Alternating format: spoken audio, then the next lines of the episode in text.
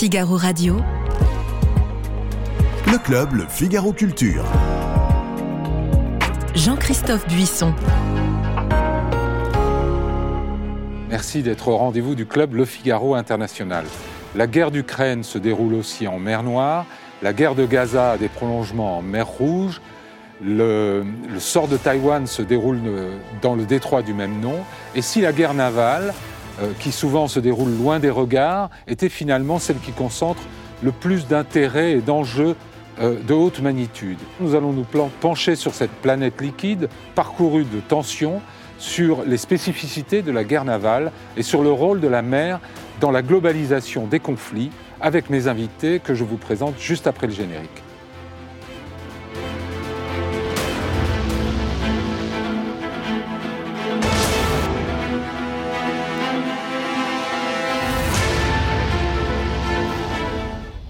Amiral Finas, vous êtes euh, vice-amiral, euh, ancien directeur de l'école de guerre et écrivain de marine. Vous êtes spécialisé dans le combat sous-marin, commandant aussi bien des frégates anti-sous-marines que des sous-marins nucléaires d'attaque. Vous avez dirigé le Centre d'études stratégiques de la marine ainsi que le Musée de la marine. Vous avez créé la Fondation de la mer, dont vous êtes vice-président, et vous êtes l'auteur d'ouvrages de prose, de poésie et de réflexion. On ne va citer que les derniers, La liberté du commandement aux éditions des, des Équateurs en 2020, Le goût du risque avec Andrea Marcolongo et Patrice Franceschi chez Grasset en 2023, et vous avez aussi rédigé la préface du précis de survie stratégique co-dirigé par Adrien Jaune du Figaro et avec Lucas Manger chez Équateur Documents. Et un texte justement sur le combat naval. Et un texte sur le combat naval, en effet. Maxence Brichoux, vous êtes chercheur au centre Thucydide de l'université Paris 2 Panthéon Assas, où vous enseignez les relations internationales. Vous êtes également l'auteur de plusieurs ouvrages, dont un qui est au cœur de notre sujet, paru l'an dernier, Géopolitique des mers aux presses universitaires de France. Renaud Girard, grand reporter depuis quelques décennies, on va dire, ce qui vous a mené à maintes reprises sur les mers du globe. Et d'ailleurs, vous venez de publier un reportage tout à fait intéressant sur euh, la, la, traque euh, menée par la frégate Ventose en mer de Caraïbes à la poursuite des trafiquants de cocaïne. Vous avez vous aussi publié de nombreux ouvrages, dont le dernier est une bande dessinée, euh, d'État, Virus à l'Élysée, avec Éric Corbéran, Olivier Darasson et Luc Brailly en 2022 chez Phileas. Nicolas Barotte, vous êtes le correspondant diplomatique du Figaro, après avoir longtemps couvert la politique, puis avoir été correspondant à Berlin.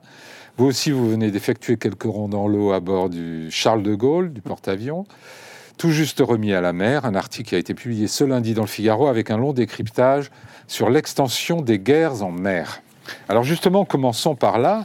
Euh, il semblerait qu'en fait, il n'y a guère de conflit terrestre sans son prolongement naval. Est-ce que c'est le cas, euh, amiral? Est-ce que finalement toutes les guerres dont on parle en ce moment beaucoup, euh, du Proche-Orient, celle de, de l'Ukraine, une guerre, euh, une, guerre de ce niveau-là, il y a toujours un prolongement naval, une dimension navale, ou presque? Il est plus ou moins présent, plus ou moins fort, mais je pense que, euh, peut-être pas toutes, mais quasiment toutes les guerres, effectivement, ont une composante navale. On oublie que la Deuxième Guerre mondiale s'est essentiellement jouée en mer. Ouais. Alors ensuite, euh, les troupes le sont versées, c'est à terre, et c'est là que la guerre euh, se commence et se termine. Ouais. Mais la partie maritime, c'était vrai aussi pour la Première Guerre mondiale. Et donc les conflits d'aujourd'hui, ils ont tous une composante maritime, plus ou moins forte, et on peut penser que les conflits de demain, ou ceux qui vont naître des conflits d'aujourd'hui, auront des composantes ma maritimes majeures, absolument. Ouais.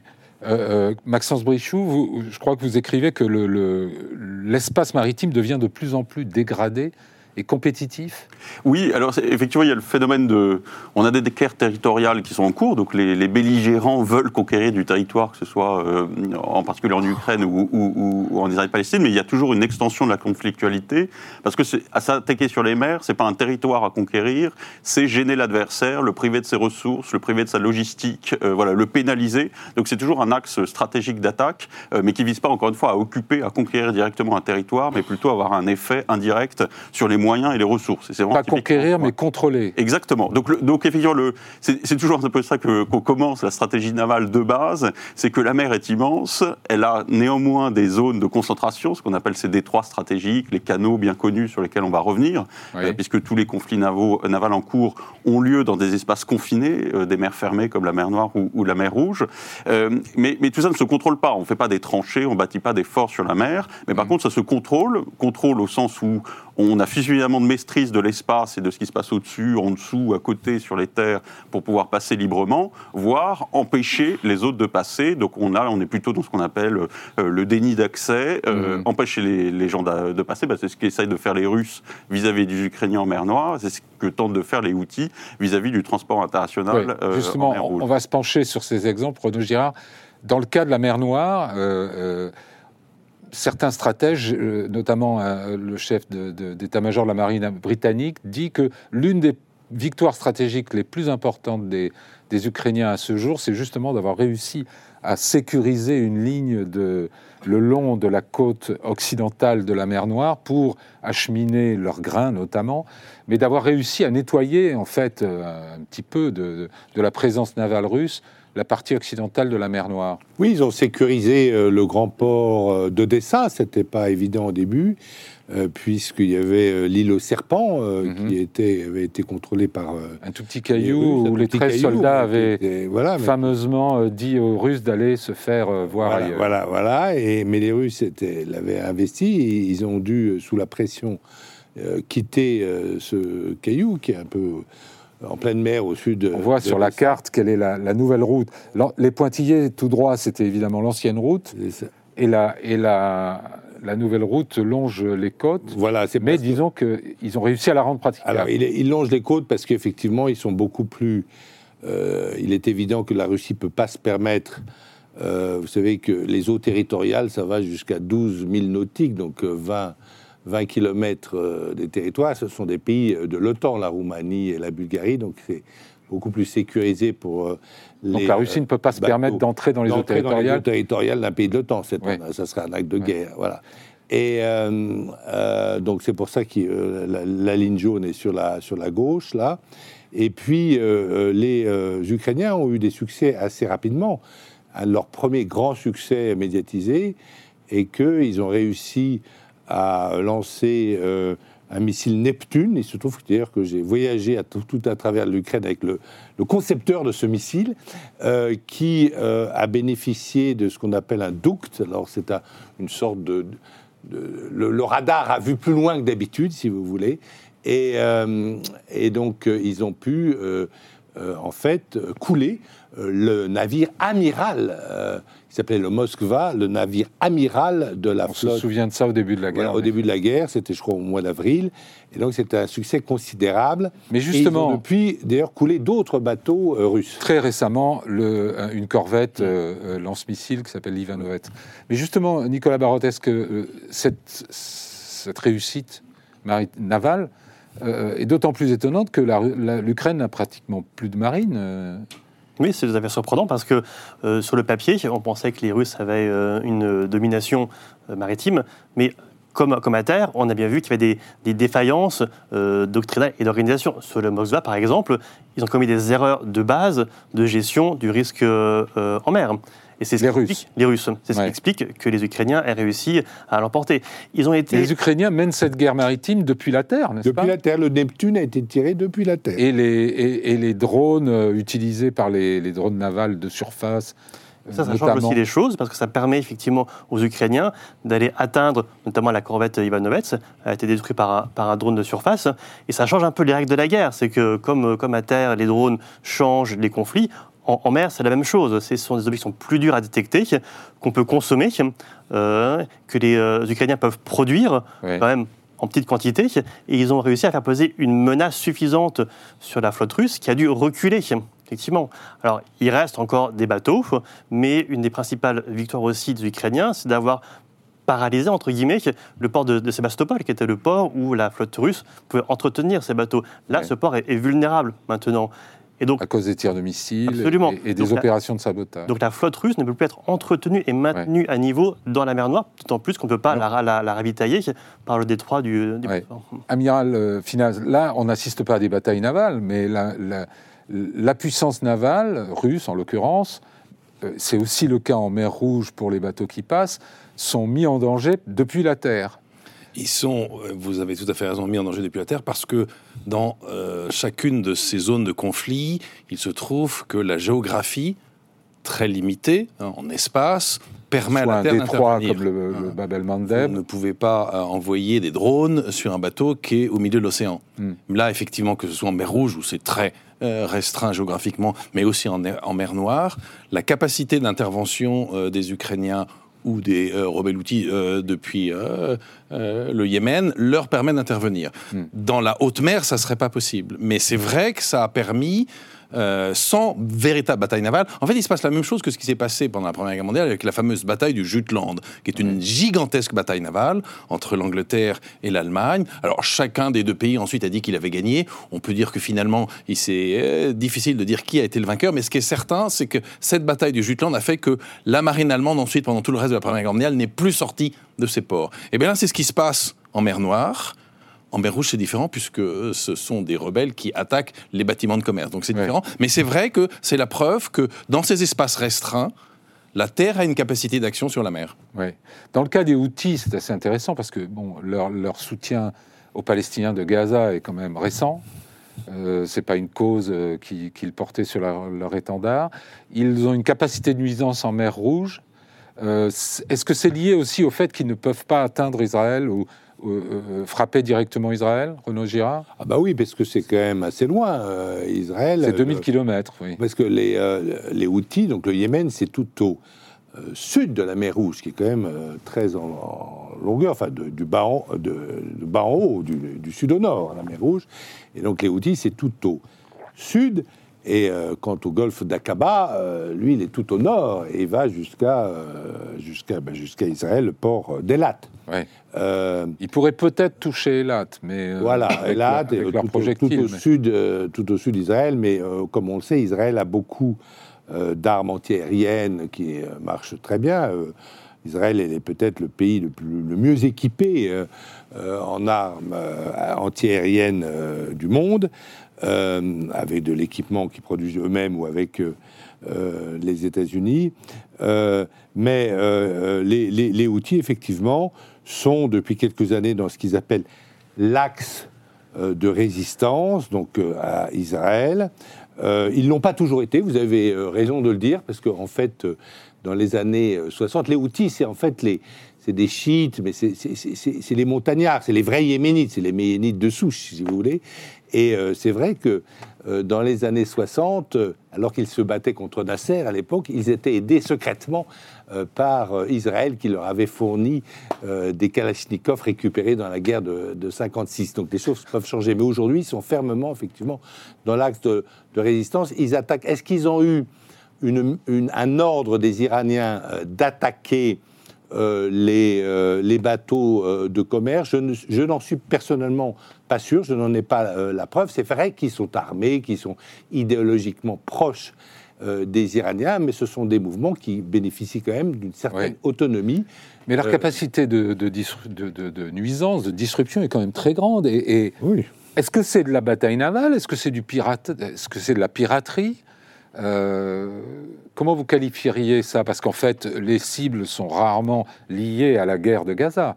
La justification des interventions par les outils, c'est la guerre de Gaza, mais c'est taper les Occidentaux qui soutiennent militairement euh, Israël par euh, du- la livraison de matériel, comme les Américains, ou même par le soutien diplomatique comme les Anglais.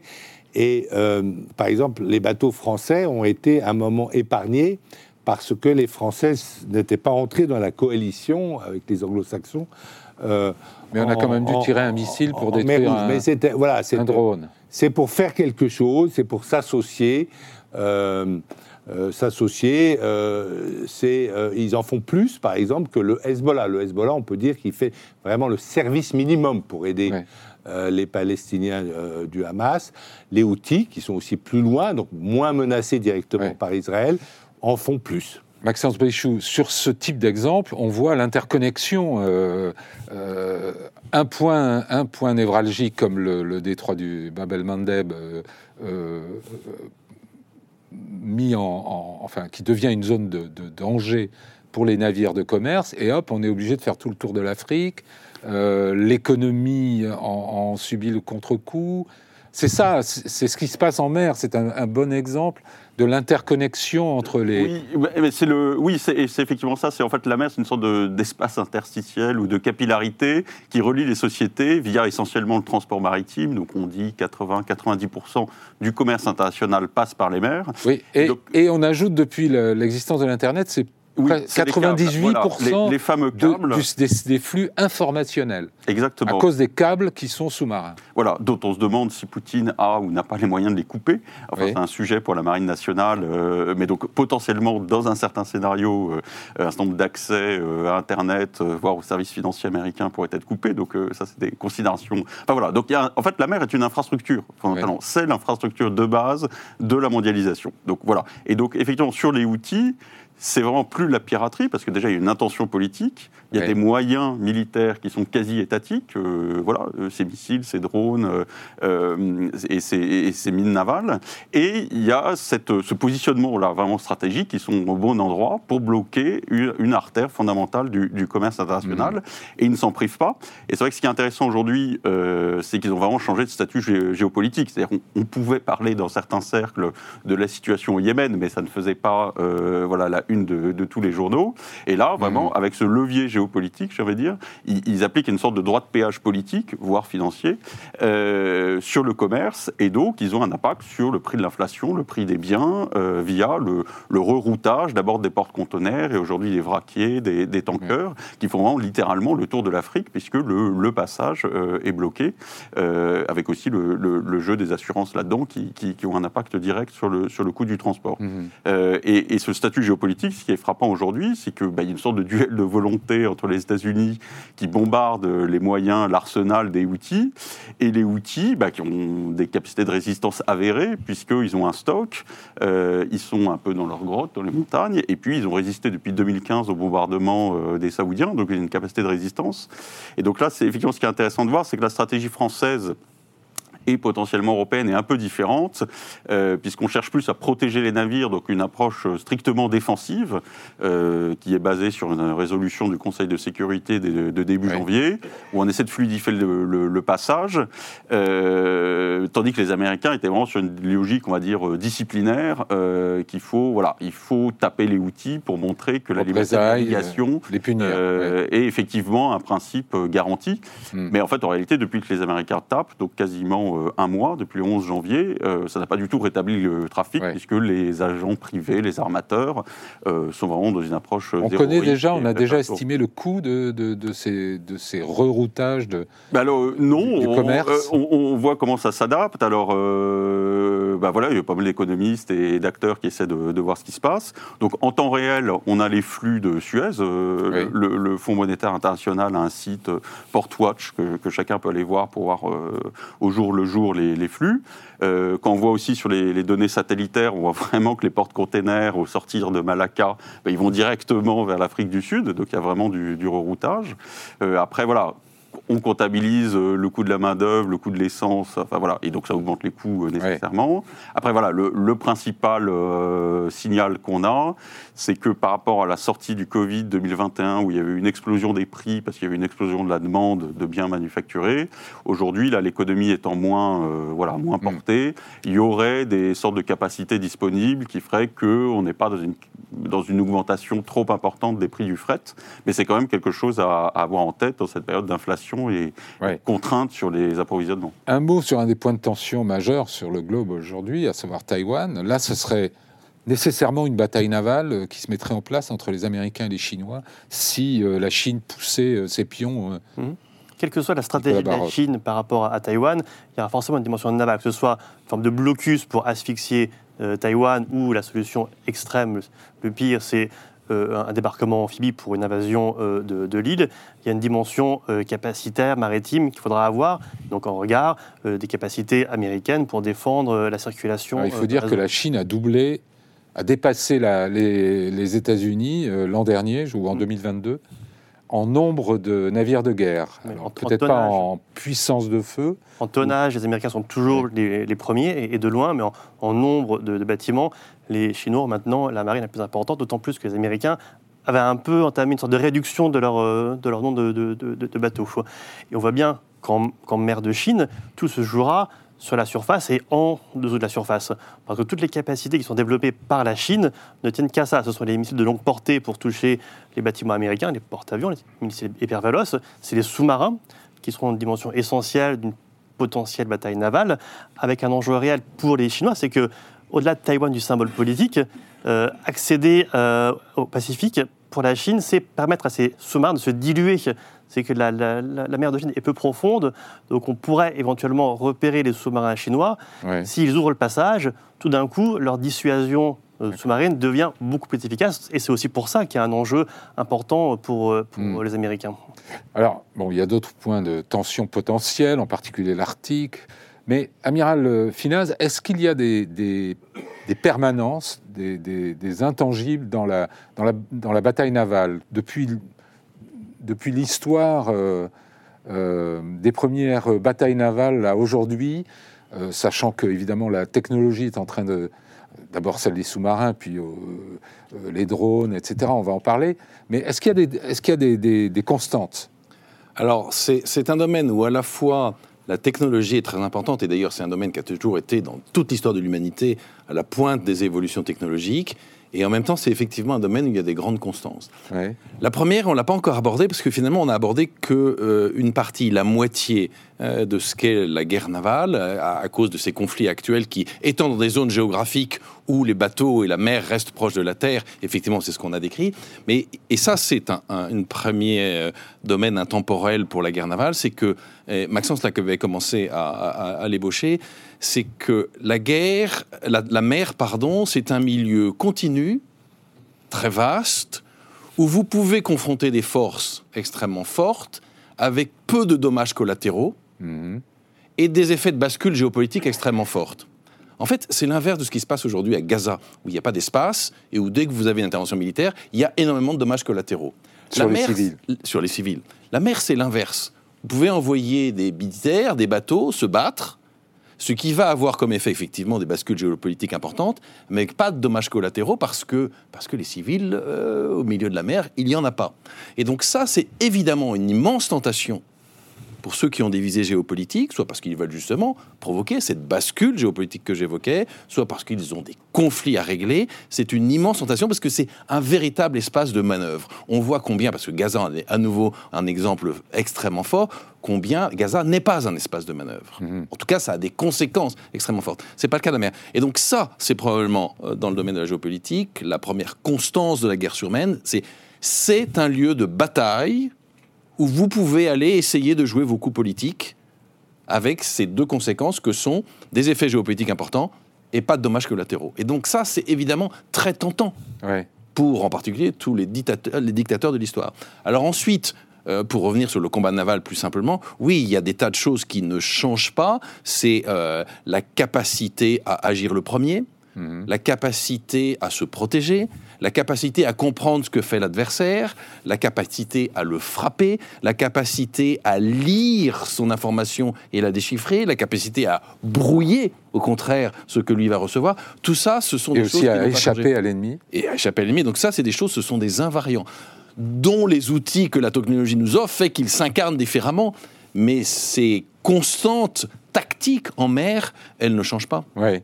Euh, Maxence Brichoux, vous écrivez que les, les, les flottes de combat offrent le plus grand avantage stratégique en termes de, de- par rapport aux autres armées. Par, Oui, mais je vais, autres je vais armes continuer sur ce que vient de dire l'amiral. Pourquoi ces bascules euh, géopolitiques dans les grandes batailles, alors de, de Trafalgar à la guerre du, du Pacifique? Mais c'est qu'encore une fois, à quoi servent les mers? On n'y habite pas, on n'y fait rien. Enfin voilà, nous sommes des animaux terrestres. Et donc En fait, on y fait beaucoup de choses, voilà. on va aussi Et- en parler, Exactement, mais- mais, de contrôler les mers, voilà, euh, bat- gagner la bataille navale, c'est vraiment euh, avoir ce monopole sur le, sur le contrôle des mers et donc sur l'usage des mers. Et donc c'est pour ça que les batailles de l'Atlantique, euh, première et deuxième guerre mondiale, étaient aussi essentielles, puisque en gagnant la bataille contre les sous-marins allemands, les Alliés ont la capacité à apporter des ressources, du matériel, des hommes vers le théâtre, euh, vers le théâtre euh, atlantique, euh, soutenir les Russes.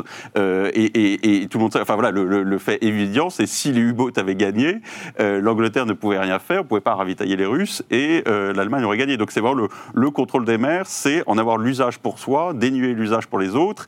Et voilà, tout le grand récit de, de- de la Seconde Guerre mondiale, c'est quand même euh, le- le- les États-Unis, puissance industrielle, qui produisent pour, pour l'ensemble des, des forces qui se battent, et il faut bien les acheminer, Et donc d'où la centralité de la maîtrise. Aujourd'hui, dans un monde particulièrement instable et euh, où les tensions se multiplient, on voit presque toutes les marines réarment. Oui. Alors, effectivement, il y a un côté naturel. euh, enfin, mettons-nous un peu du côté des Chinois. Donc les Chinois, on leur a proposé de venir à l'OMC, on leur a dit euh, quittez le modèle communiste, euh, venez- veuillez euh, vous internationaliser, veuillez vous intégrer à l'économie mondiale. Ce qu'ils ont fait, ça leur a réussi. Et donc ils se sont aussi maritimisés. Et donc les Chinois, tout autant que nous, sont dépendants des mers pour exporter, mais aussi pour s'approvisionner, en particulier en pétrole du Golfe Persique et aussi en produits euh, alimentaires, euh, typiquement d'Amérique latine ou ce genre de choses. Donc les Chinois, tout comme nous, sont dépendants des mers, ce qui est quand même une nouveauté radicale euh, pour, pour le pays, euh, ou encore euh, sous Mao, c'était vraiment une logique autarcique et, et tout à fait terrienne. Et donc l'une des raisons de, de cet armement naval, il y en a plusieurs, dont la volonté de maîtrise des, des abords Asie-Pacifique, c'est quand même aussi de contrôler ses, ses propres approvisionnements ses propres lignes de communication, y compris de soutenir ses ressortissants, puisqu'il y a des Chinois en Afrique qui construisent des infrastructures Oui. et tout ça. Donc, c'est se construire une. Enfin, plus vous vous internationalisez du point de vue économique, plus vous êtes dépendant des mers, et donc construire une marine, c'est quand même un moyen de contrôler et de, de maîtriser vos propres dépendances. en Et fait. tous ces phénomènes se traduisent aussi par euh, une, une- une importance accrue de l'Asie Oui. et, du- et de la zone de l'océan Pacifique par rapport à l'Atlantique? Ah oui, ça c'est clair. Euh, Il y, a- il y a vraiment, enfin, le, voilà, le- déjà, encore une fois, on suit l'économie. La mer suit l'économie. Donc l'économie s'est déplacée euh, dans le Pacifique, que ce soit aux États-Unis, euh, Ouais. la côte ouest, ou soit, enfin, quelques chiffres, hein, mais vraiment, Corée du Sud, Japon, Chine, c'est quasiment 90% de la construction navale civile. Donc l'essentiel des navires qui transportent nos biens sont construits dans le Pacifique. C'est aussi l'essentiel des équipages? Alors, euh, les équipages, enfin, C'est voilà, plutôt les Philippines, le monde, mais voilà, c'est quand le même monde- l'Asie. le monde du transport maritime est particulièrement éclaté, donc les équipages, Philippines, Indonésie, euh, euh, Ceylan, voilà, via des, des- des- enfin voilà, il y a une sorte de diversification complète des, des équipages, euh, mais avec des sortes de nations qui ont des spécialités, le Bangladesh pour le démantèlement des flottes civiles, encore une fois. Ouais. Mais, mais, mais du coup, le, voilà, d'où en fait, pour, enfin, tout ça, c'est les raisons fondamentales pour lesquelles tout le monde parle de l'Indo-Pacifique comme étant le nouveau concept ou le- Mm. plus ou moins à la mode. Euh, mais d'une part, l'économie est, euh, euh, là aussi où la zone de croissance, c'est l'Asie-Pacifique, et c'est là où pour des raisons stratégiques, les flux euh, de, voilà, de transport maritime sont les plus, sont les plus à risque. Et, et même du point de vue de la stratégie chinoise, il y a des gens pour dire que tous les projets euh, de route de la soie, de construire des infrastructures euh, ferroviaires, euh, y compris sur terre, ne visent qu'à réduire cette dépendance au transport maritime, puisque dans la grande stratégie navale américaine, un moyen de, de répondre à une action chinoise vers Taïwan serait de bloquer typiquement ce qu'il y a sur Mm. la carte, le détroit de Malacca, pour empêcher l'approvisionnement de pétrole et d'énergie du Golfe Persique vers, vers la Chine. Donc blocus contre blocus. Ce qui est sûr, c'est que à la fin, il peut y avoir des grands combats de flotte navale, ou juste pour terminer et conclure ce, qu'a dit l'amiral, ce qui, est de la guerre navale, elle, elle est aussi stratégique parce que euh, ça coûte extrêmement cher à construire et une fois que vous perdez vos bâtiments, ça coûte encore plus cher et plus longtemps à reconstruire. Donc euh, une, bataille euh, peut être décisive euh, parce que vous pouvez perdre l'accès à la mer euh, en étant privé de, de vos principaux moyens Mhm. d'action. Et alors là, c'est votre adversaire qui engrange les, les bénéfices stratégiques euh, de, de l'usage des mers. Ouais. Mais Philippe, pour répondre à votre question sur le réarmement naval et, et compléter ce que vient de, de dire Maxence, je suis venu avec les chiffres précis. hein. donc, euh, depuis 15 ans, l'augmentation du tonnage hein, euh, des. L'adjectif naval, ça veut dire maritime militaire. hein. Mhm. Euh, donc, des flottes euh, militaires. Et, et je vous laisse trouver l'erreur à la fin de mon énumération. Égypte, plus 170%. Chine, plus 140%. Algérie, plus 120%. Corée du Sud, plus 100%. Inde, plus 40%. Italie, plus 36%. Turquie, plus 32%. Grande-Bretagne, plus 22%, France, plus 3%. En- en- Sans c'est- ce sont des chiffres en tonnage, en Oui, c'est- l'augmentation Tonnage. des tonnages des flottes de guerre. des flottes de guerre. Donc, euh, Égypte, Donc, on plus est à la 170%, Chine, plus 140%, Mhm. France, plus 3%. Oui, la Chine, a mis, conclusions qu'il veut. la Chine a mis à, à la mer l'an dernier autant de bateaux que toute la marine française. Alors, c'est tous les 3 ou 4 ans, la Chine s'offre une marine française de plus. Est-ce que justement la, la révolution technologique, euh, vous avez un de vos interlocuteurs, Nicolas Barotte, qui parle de cinquième âge Oui, de la. De... c'est euh, c'est le commandant Laverne, donc, qui est commandant Ouais. second du, du, euh, du Charles de Gaulle. Alors c'est la robotique. Alors c'est Voilà, c'est il- quoi aujourd'hui la, la révolution technologique euh, bah, qui c'est- bouleverse c'est le- ce qu'il le- appelle l'âge de la robotique. C'est c'est la dronisation, c'est euh, la connectivité euh, qui va permettre effectivement aux marines modernes de savoir plus vite, d'avoir une meilleure connaissance du domaine maritime, qui est un vrai enjeu, parce qu'à priori, un bateau en mer, on ne peut pas le trouver. Oui, mais avec des satellites, avec des radars de longue portée, avec des moyens aériens euh, déportés type AWACS, on peut localiser un bateau et donc potentiellement le frapper en premier. Ouais. Euh, donc ça, cet aspect de connectivité est, est essentiel. Et les Chinois ont d'ailleurs lancé un satellite géostationnaire en décembre dernier pour pouvoir surveiller quasiment constamment le Pacifique et Ouais. savoir potentiellement où se trouvent les bâtiments américains. Mais ils sont plus à la pointe que les Américains là-dessus? Non, les Américains sont... sont euh, euh, Donc les Américains savent tout ce qui se passe sur les mers en, temps réel. c'est l'égalisation. C'est plus compliqué que ça. D'abord, effectivement,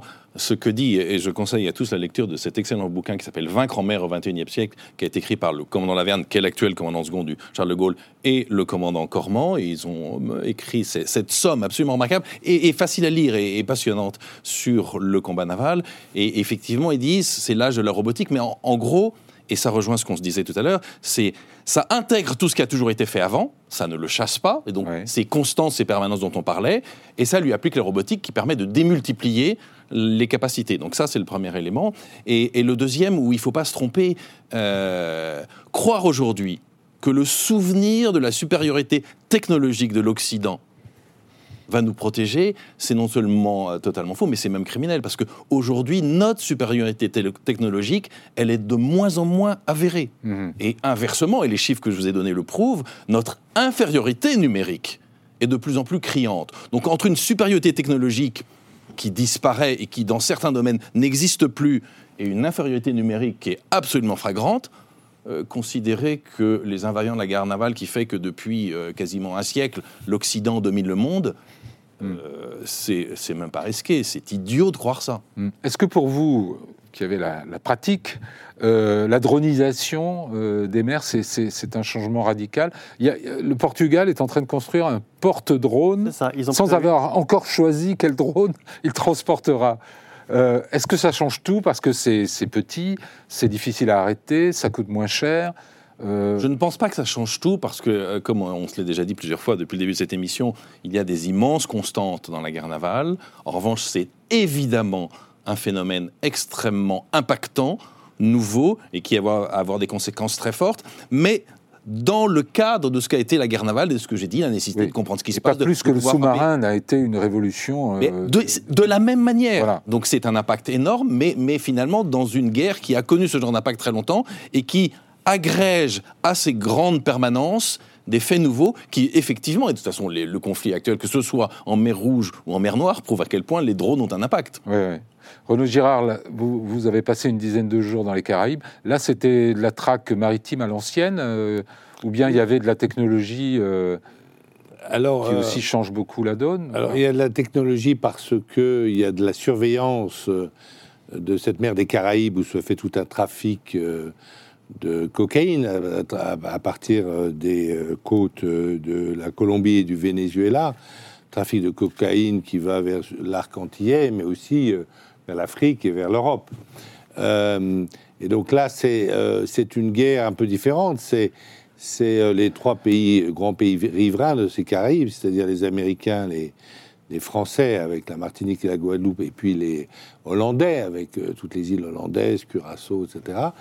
Euh, eh ben, euh, euh, collaborent, et, aussi avec euh, la Colombie d'ailleurs, collaborent pour essayer de mettre un frein à ce trafic de drogue qui augmente exponentiellement. Et donc, en fait, la marine ce n'est pas, pas utile. La marine de guerre française n'est pas seulement utilisée pour, en perspective d'une grande guerre navale, mais euh, qui, pour le moment, euh, n'a pas lieu. La dernière. Oui, là, c'est de la la police des mers, presque. Ça oui. s'appelle l'action de l'État en mer. C'est ce que Renaud est en train de décrire. Et justement, est-ce qu'on n'a pas un peu trop abusé de ces... En, en- en l'absence de guerre, euh, de- on n'est pas en guerre, euh, la France, donc on utilise notre puissance navale à, beaucoup plus à ce type de mission, et j'entends certains stratèges qui disent, mais peut-être qu'on on a- on s'est trop concentré sur ce type de mission-là, et qu'on a perdu l'habitude de mener une, une véritable guerre Peut-être navale. qu'on a, peut-être qu'on a, mais alors est-ce qu'on va vraiment aller faire la guerre euh, pour le moment euh, euh, Si vous voulez, si on considère par exemple que la Russie est une menace pour nous, la Russie n'est pas une grande puissance navale, c'est quand même la terre. Bon, mais euh, euh, en revanche, nous avons un espace maritime à protéger, pratiquement le plus grand du monde, c'est le deuxième, 10 millions de kilomètres carrés, avec des richesses halieutiques, avec des richesses euh, aussi euh, évidemment euh, potentielles en pétrole, etc. La pêche, et, donc c'est- des- et, et aussi tout, tout- tout l'effort français pour l'environnement, parce que nous, la France veut protéger la diversité, la biodiversité marine, notamment en Calédonie, Tahiti, tout ça, etc. Et donc là, nous avons un véritable euh, une mission euh, et il n'est pas sûr que le nombre de bâtiments que nous avons Suffise. suffire. Sauf qu'il y a un Ouais. effort qui est fait puisqu'on a, on va mettre en, service, je crois, neuf nouveaux patrouilleurs justement Ouais. pour, pour, pour garder cette richesse, cette richesse française. Mais par ailleurs, nous avons aussi euh, des, euh, des bâtiments qui sont plus de guerre classique, comme les sous-marins nucléaires d'attaque ou comme euh, le porte-avions euh, et ses, et ses- et avions, euh, ses chasseurs. Finas, vous vouliez On, vient d'aborder des questions très importantes. Alors, pour rebondir sur ce que vous disiez, je ne pense pas qu'on ait trop consacré à l'action de l'État en mer, parce que c'est absolument fondamental. Renaud vient de le décrire. En plus, je suis convaincu que le modèle français d'action de l'État en mer est exceptionnel. C'est de loin le plus intelligent. Pas un pays au monde a une organisation aussi intelligente sur le sujet. Ça, c'est le premier point. En revanche, très certainement, depuis les années 90 et la chute du mur de Berlin, on a cru ou on a fait semblant de croire aux dividendes de la paix Ouais. et on s'est satisfait d'imaginer que la haute intensité en mer avait disparu définitivement. Et ça, c'est une erreur fondamentale, et les leçons de l'histoire aujourd'hui euh, sont en train de nous le rappeler. Et donc, il est absolument fondamental de se repréparer à ces conflits de haute intensité sans lâcher cette action d'État en mer qui est nécessaire pour que le monde, les mers soient effectivement contrôlés et qu'on les protège. On n'a pas encore parlé parce que c'est pas le sujet d'aujourd'hui, mais la protection de l'environnement maritime, c'est fondamental et c'est ça On va le en rôle de parler. l'action d'État en On mer. va en parler On un en a besoin. Et Et- alors c'est vrai, alors je rebondis, c'est vrai qu'on a neuf patrouilleurs de plus, mais très honnêtement, là aussi, On est en dessous de ce on a, la France, nous, le premier territoire maritime du monde. On le protégera pas avec 15 frégates et 9 patrouilleurs. Ça, c'est pas vrai. D'accord. Donc il faut euh, une montée en puissance. euh, Ah, il faut être cohérent avec la vision du monde que l'on a et les enjeux auxquels nous sommes confrontés Ouais. aujourd'hui, à commencer par les enjeux environnementaux et sans oublier, sans jamais oublier les problématiques de haute intensité parce que on a évoqué le dialogue mélien ici sur ce plateau il y a, il y a quelques temps parce que la réalité du monde est là aussi dans cette possibilité de guerre de très forte intensité. Nicolas Barotte, à l'état-major, on- c'est quelque chose qui commence à être intégré euh, dans les plans de la marine. C'est- intégré, mais tous les Et on a les moyens aussi de, de- monter en puissance et d'être à la hauteur non, du que défi. Tous les, tous les programmes maritimes navals sont très longs. Il faut, il faut des, des années, euh, une décennie pour, pour construire un bateau. Donc, dans l'urgence du moment, on n'a pas les moyens de faire remonter en puissance la marine française pour être au niveau des besoins réels, que ce soit dans, dans l'outre-mer euh, ou, ou ailleurs. Est-ce que c'est un domaine où les Européens devraient s'unir un peu, un peu plus qu'ils ne le font? Mais, mais les Européens n'ont pas des marines euh, beaucoup plus euh, euh, mieux étoffées. Et chacun a ses priorités. Pour l'Italie, par exemple, qui a une marine, l'enjeu, c'est la Méditerranée. Oui. Point barre. Donc tout ce qui va relever euh, des Caraïbes, de l'Indo-Pacifique, ce n'est pas le sujet. Ouais. Euh, les Britanniques, pour le coup, ont une marine, mais qui a aussi beaucoup souffert des réductions budgétaires dans les dernières décennies. Euh, ils ont des problèmes de recrutement aussi. Donc leur demander euh, de mutualiser, c'est c'est- c'est- ce sera compliqué. Mhm. Il y a des essais, par exemple, d'avoir une présence maritime permanente, entre guillemets, avec les Britanniques en océan Indien. Mais on sent bien que tout ça est quand même sous, sous tension, parce qu'en plus, les relations en mer euh, ont, ont changé. On l'a brièvement évoqué, mais la pêche, la pêche illégale, c'est un vrai sujet.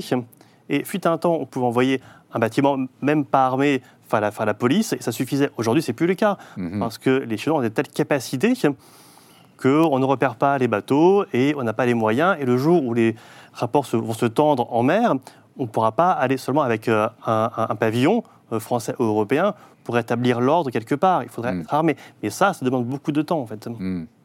Euh, euh, Maxence Brichoux, vous écrivez dans votre Géopolitique des mers que les mers sont plus que jamais l'espace où se joue l'hégémonie mondiale. Ah, oui, j'ai rien d'autre à ajouter. Je pense que c'est la conclusion de, c'est la conclusion de, de- de ce que je viens de dire. Euh, Oui, le- mais vous expliquez que c'est un espace naturellement rétif au droit, Oui. au pou- à, la, à la souveraineté évidemment, et, et à la puissance des États, et que donc en fait c'est un espace où il se passe beaucoup de choses euh, Alors, qui oui, ne voilà, devraient pas se fait, passer. le- le- je pense que le- oh, là aussi, un point de départ, c'est de dire bon, il y a des- les mers ont certains effets politiques. Et le premier effet politique, c'est qu'il n'y a pas d'État en mer. Euh, trivialement, les États sont des organisations terrestres parce qu'on peut faire des frontières et on peut dire euh, ceci est à moi. Donc voilà, Carl Schmitt a écrit là-dessus euh, Ouais. dans le Nomos de la Terre des, des choses. Voilà. Et, et- et donc, même le droit international, euh, la Convention de Montego Bay dit la haute mer n'appartient à aucun État. Ce qui pose la question, pour la pêche, pour l'environnement, de qui régule et qui fait la police de ce qui se passe. Euh, donc déjà, il y a le phénomène bien connu des pavillons de complaisance qui font que euh, l'État apte à contrôler les navires, c'est d'abord l'État d'immatriculation. Donc déjà, ça se fait déjà euh, un, premier gros sujet pour l'effectivité du, droit en mer. Après, il y a toutes les, pratiques illégales de trafic, dont on a parlé en particulier dans, les Caraïbes. Et donc en fait, les, mers, c'est un peu un espace un peu polarisé. Soit c'est un espace anarchique, il n'y a pas de contrôle, euh, euh, voilà, il n'y a pas de contrôle. D'ailleurs, c'est aussi Oui, dans vous vous plaidez pour un euh, gouvernement des mers. Ah ben oui, là c'est absolument, euh, voilà, quand on fait la somme. Mais j'ai pas l'impression qu'on en prenne le chemin. eh bien, alors, euh, alors non, clairement, vu, vu tout ce qu'on s'est dit, euh, on va pas dans le chemin. Néanmoins, euh, il y, a- il y a un peu des, des- des zones d'espoir. Il faut savoir, sans surévaluer cet, survaloriser cet événement, mais qu'en 2023, l'ONU a créé un nouveau traité pour gérer la biodiversité précisément en haute mer, là où il n'y a pas de juridiction nationale. Donc, grosso modo, on va Donc la biodiversité, c'est essentiellement la pêche, en l'occurrence? Et ah ben non, là, Et- là, et la non-pêche. C'est la bonne question, j'ai envie de dire, Et de, de. Béotien, mais l'articulation entre le droit de l'environnement et le droit de la pêche est tout sauf clair. Donc c'est un peu comme les COP, les diplomates discutent à l'ONU, mais quant à savoir si ça aura euh, une effectivité sur le terrain euh, et sur les pratiques de surpêche, euh, c'est pas du tout clair. Donc euh, il y a vraiment deux régimes juridiques qui sont, qui sont pas extrêmement articulés.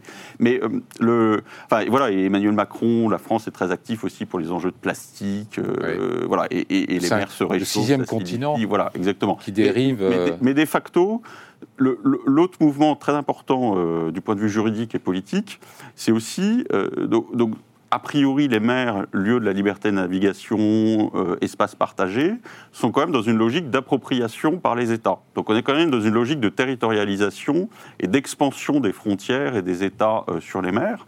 Euh, et donc ça, c'est aussi des facteurs. euh, de c'est. Donc, exacerbé par les le- richesses voilà, sous-marines. exactement. Et donc ça, c'est typiquement ce qu'on a vu. On en a eu parlé, on n'en parle plus, mais c'est tout à fait d'actualité. Donc c'est le gaz en, en Méditerranée orientale. Lorsque la, la Turquie a envoyé des, des, des- des- des navires pour forer et a eu des, des revendications euh, d'appropriation assez larges sur la Méditerranée orientale.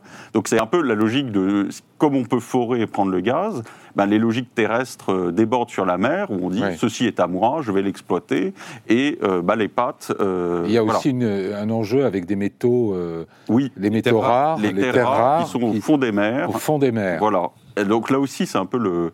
Euh, tout est suspendu à la technique. C'est-à-dire, est-ce que la première question, c'est est-ce que c'est rentable d'aller à 3000, 4000 mètres en plein milieu du Pacifique, aller Et le jour où on minéraux saura le faire, ça va poser de nouveaux problèmes de, rivalité, de compétition, Ah, c'est, c'est- c'est assez clair. d'appropriation. Oui, oui, tout à fait. Euh, enfin, je, je dis, c'est un peu le. euh, la mer reste une zone pionnière, c'est-à-dire qu'il y a un côté premier arrivé, premier servi. Un peu comme Euh, l'espace. un peu comme l'espace, exactement. qui sont deux, deux- deux- deux- deux zones ou territoires un peu similaires. Alors là aussi, on peut se raccorder aux, aux branches du multilatéralisme. En tout cas, on, a- on aime bien dire ça à Paris. Et donc, la Convention de Montego Bay a créé un régime spécial pour ces espaces euh, communs. C'est euh, en gros le droit de la mer, enfin l'état oui. actuel du droit international de la Oui. mer, Oui, entré en vigueur en que 1994. Il existe, voilà, exactement, qu'il existe une autorité internationale des fonds marins qui délivre pour le moment des permis uniquement euh, de, de- de- de recherche scientifique, de prospection, on va dire, et qui potentiellement pourrait délivrer des permis d'exploitation des minéraux dans la zone commune, euh, donc en haute mer. Et cette organisation, elle est, elle est, elle est pas dominée par euh, Elle- une puissance. euh, non, non, non, non, non. C'est alors ce qui est très intéressant, euh, c'est que même s'ils sont les garants de la liberté de navigation, les États-Unis n'ont pas ratifié la convention de Montego Bay précisément parce qu'ils s'opposaient euh, à cette autorité internationale des fonds marins parce que c'était l'époque Reagan et c'est un peu toujours le cas aujourd'hui. Ils sont dans l'idée que euh, si on Si on peut le faire avant a les autres, technologie euh, rentable, il doit Mm. pouvoir aller chercher les, les minéraux euh, au, au fond des mers. Donc il y a- il y, a toujours un- un- une partie du Congrès, euh, du Sénat républicain, qui s'oppose à cette ratification. Donc c'est, c'est- là, c'est l'un des paradoxes. Euh, les États-Unis se disent garants du droit international, mais n'ont pas ratifié euh, Montego Bay. Donc c'est une sorte de fragilité dans le discours. Euh, mais ils disent que la liberté de navigation a valeur coutumière et donc euh, ils peuvent en être les garants. Donc euh, voilà, dans le paysage Alors, est-ce, est-ce national. qu'il faut s'attendre à une ruée vers les fonds marins? C'est Bah, déjà, qui nous attend, euh, Renaud Girard les- les- dé- déjà, les, euh, les Chinois se sont accaparés euh, une mer grande comme euh, la mer Méditerranée. Là, sur la carte, on ne le voit pas bien parce qu'il y a des. euh, mais Là où la mer de Chine créent le- les îlots et Voilà, en brutalisent la marine, des récifs, les voilà, pêcheurs des- des Philippines, des récifs etc. qui étaient, selon le droit international, des, ce qu'on appelle des terrae nullius, des terres qui n'appartiennent à, personne. à personne. Et ils ont, euh, en fait, ils, ils- ils- ils ont poldérisé ces atolls. Et ils ont mis, ils ont promis aux États-Unis, lorsque Xi Jinping est allé la première fois avec euh, voir Obama, il a promis, juré, que jamais il ne militariserait ces euh, récifs. Ils en ont huit ou neuf euh, en mer de Chine méridionale. En fait, on voit que Et là, ils sont euh, complètement militarisés avec des missiles et des bombardiers stratégiques. Les Chinois n'ont pas respecté euh, euh, leurs paroles. Euh, et c'est pour dire, tout ça, c'est à nous. Et, et ça va très loin. C'est-à-dire qu'ils vont euh, tout à côté des Philippines, de Brunei, de la Malaisie, du Vietnam. Et lorsque le tribunal euh, arbitral de la Haye, qui est une institution encore plus ancienne que l'ONU du 19e siècle, a euh, arbitré en faveur, par exemple, des, Philippines, pour aussi les droits de pêche, etc., euh, la Chine, qui par ailleurs dit qu'elle veut respecter à tout prix le droit international, a dit euh, je ne respecte pas euh, cet arrêt et je- j'en fais qu'à ma tête. euh, dans, euh, dans- et donc, euh, donc évidemment, il y, a, il y a cette, il y a cette problématique chinoise. Mais il faut savoir aussi, pour que les auditeurs comprennent bien, qu'il y a les, la mer territoriale, donc c'est 12 000 des côtes, ça fait 20 km, mais il y a aussi ce qu'on appelle les zones économiques exclusives. Donc, Ouais.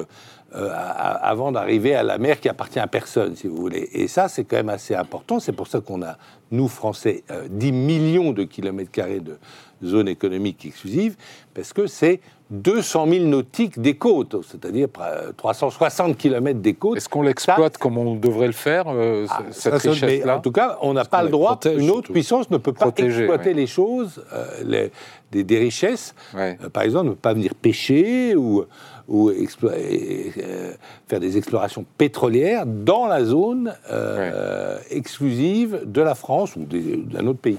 Et l'accès aux fonds marins est aussi stratégique. Si, si on déclare une guerre, euh, par exemple la Chine attaquant Taïwan, on nous dit, euh, dans les, les- les scénarios préalables, on coupe les câbles sous-marins pour isoler Taïwan, euh, de, de couper l'Internet, couper les, couper les Bah, ça, ça a déjà eu lieu. hein. Ça a déjà eu lieu. hein. Les, les câbles qui sont parfois coupés, des gazoducs qu'on fait exploser, euh, c'est a déjà, déjà la réalité. Ouais. Euh, donc ça a déjà eu lieu. Il est évident que euh, si le conflit s'étend, en particulier entre la Chine et les États-Unis, ça aura des conséquences sur plein de choses. Les terres rares qui sont nécessaires pour n'importe lequel de nos ordinateurs ou de nos téléphones portables, aujourd'hui, la production des terres rares est contrôlée à plus de 90% par la Chine. Euh, aujourd'hui, euh, Et là, il y a peut-être un trésor. Chine, mais Il y a peut-être un trésor sous les mers. Bien sûr qu'il y a un trésor sous les mers, mais la Chine, la Russie, les États-Unis, le Canada ont déjà des concessions bien au-delà de la mer de Chine, hein, dans, dans les grands fonds marins, donc euh, sur l'ensemble de la surface de la planète, là où c'est intéressant. Alors, pas encore pour faire de l'exploitation, mais pour investiguer ces jugements en particulier de terres rares. Euh, de l'investigation à l'exploitation, il n'y a qu'un pas. Euh, Je suis même pas sûr d'ailleurs qu'il ne l'ait pas déjà franchi.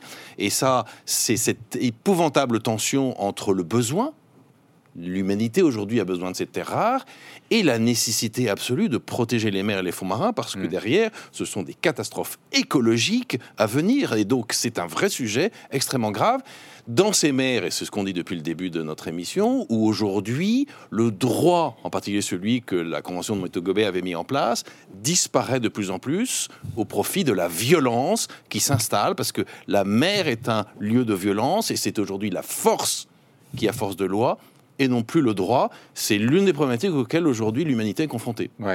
Je- je- peut-être Oui, pour mot. conclure sur cette histoire des, minéraux, juste notons Oui. que euh, euh, la Norvège a autorisé l'exploitation vraiment sur sa zone euh, économique exclusive. Donc euh, voilà, les Norvégiens, c'est pas les, les grands affreux d'ici ou là, mais bon, ils ont des capacités techniques, robotiques, parce qu'ils étaient dans le oil and Ils gas ont autorisé l'exploitation de. sur leur zone éco- de, de- des minéraux au fond Des des, mers, sur, euh, parce que voilà, ils ont des capacités techniques robotiques, alors que le président de la République est- a, souhaite euh, publiquement un moratoire sur euh, l'ensemble de l'exploitation des fonds des mers. Donc c'est vrai qu'il y a vraiment une vraie tension entre euh, la protection de l'environnement et euh, l'exploitation de ces ressources. Il nous reste deux minutes seulement et je voudrais faire un petit tour de table sur cette question. Est-ce que la défense finalement nationale euh, commence, ne commence pas euh, sur les mers euh, plus que sur le territoire? Est-ce que la défense du territoire ne commence pas euh, euh, au-delà du territoire et sur les mers, Nicolas Barotte? La défense des intérêts commence en mer, parce qu'en en- en mer, on peut accéder à beaucoup d'endroits, on peut, on peut se déplacer, regarder ce qui se passe dans différents théâtres, on peut agir éventuellement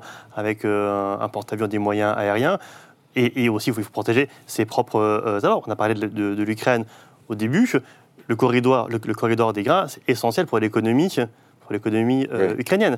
Donc, euh, par sa dimension économique, euh, la mer a un, un espace essentiel à protéger pour, pour toute la nation. Renaud Girard?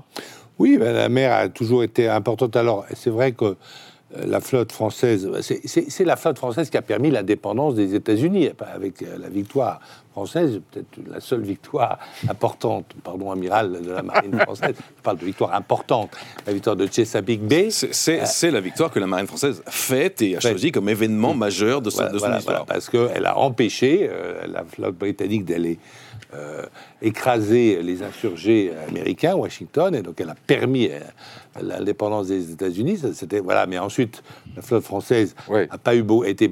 On va pas refaire toute la bataille de, de Chesapeake Bay Mais aujourd'hui, non, mais aujourd'hui, parce qu'il nous reste 40 secondes. oui, Renaud. non, aujourd'hui, je pense que notre priorité, aujourd'hui, alors demain, parce que les- les menaces sur la France ne sont pas énormes quand même, mais c'est vraiment l'action de l'État en guerre et la surveillance de notre richesse incroyable, les 10 millions de kilomètres carrés. Maxence Brichoux, un mot. Est-ce qu'on est à la hauteur du défi très simplement, non, il y a vraiment une priorité stratégique qui est la défense de nos approvisionnements euh, par les voies maritimes, euh, qui passent par tout un tas de détroits euh, infestés de dangers. Et ce qui se passe à Bab el-Mandeb euh, pourrait se reproduire dans le golfe Persique demain s'il y a Ouais. du grabuge avec l'Iran. Et ce Voir c'est à notre- Gibraltar. C'est notre approvisionnement pétrolier direct qui est en cause. Donc, une fragilité essentielle de notre défense, c'est effectivement Ouais. pas la grande attaque territoriale continentale, mais Amiral, je pense que c'est le mot de la que fin. ça. Nous, nous vivons sur la Terre et c'est une bonne chose. Mais notre survie politique, stratégique, géopolitique, économique, financière, matérielle, culturelle et spirituelle est en mer. Waouh Là, on a compris la hauteur des enjeux. Merci beaucoup à tous les quatre. Merci de nous avoir suivis. Euh, Je vous rappelle que vous nous retrouvez tous les mardis soirs à 22h30 sur le Figaro TV et en replay sur les applications du Figaro à tout moment. La semaine prochaine, vous retrouverez dans ce fauteuil Patrick Saint-Paul. Je vous retrouve d'ici la fin du mois. Euh, bonne semaine à tous.